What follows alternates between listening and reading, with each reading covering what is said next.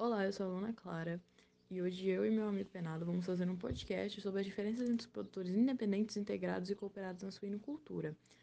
É, a gente é do Instituto Federal do Triângulo Mineiro, campus Uberlândia, e eu vou começar falando sobre os produtores independentes. Os produtores independentes é um produtor que é responsável por todas as áreas de produção.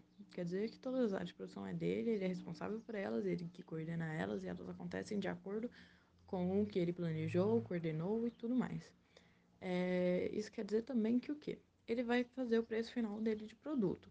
Como ele está produzindo todas as áreas, o preço final vai ser estimado, é, vai ser dado por ele, mas esse preço tem que estar no alcance do mercado atual.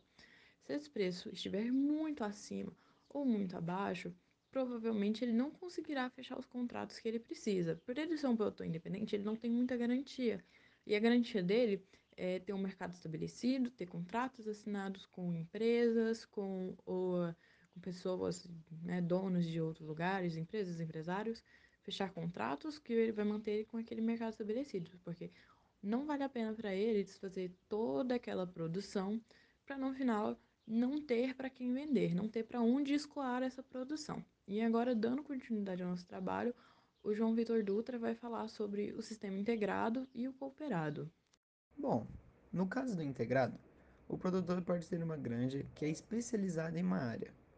E diferente do produtor independente, possui facilidade em conseguir fornecimento de ração e medicamentos. A estrutura, mão de obra e manejo são de responsabilidade do integrado, e ele tem um mercado garantido, mas os preços são pré-estabelecidos no contrato, então pode estar muito abaixo do mercado.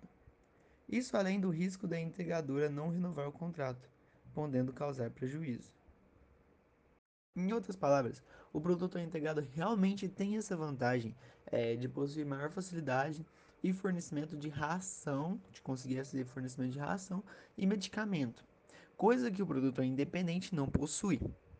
Porém, a estrutura, a mão de obra e o manejo da produção, não do fornecimento, mas da produção do que você estiver produzindo na sua, na sua, na sua área, é de responsabilidade do produtor integrado. Ou seja, ele só consegue o fornecimento dos produtos, mas é, a estrutura, mão de obra e manejo é de responsabilidade dele. É, por mais que ele tenha o mercado garantido com a integradora, os preços são pré, os preços são pré-estabelecidos no contrato. Ou seja, pode haver variações e causar prejuízos. Já no sistema cooperado, existem princípios e um estatuto a ser seguido, mas os cooperados têm voz ativa, técnicos para ajudar e outros serviços dependendo da organização. Sendo assim, esses lugares têm uma mentalidade de comunidade. E, para que todos saiam ganhando, a administração e membro dessa cooperativa devem sempre manter a ordem. Produtores cooperados é, que trabalham numa cooperativa, eles trabalham com a mentalidade que estão numa comunidade.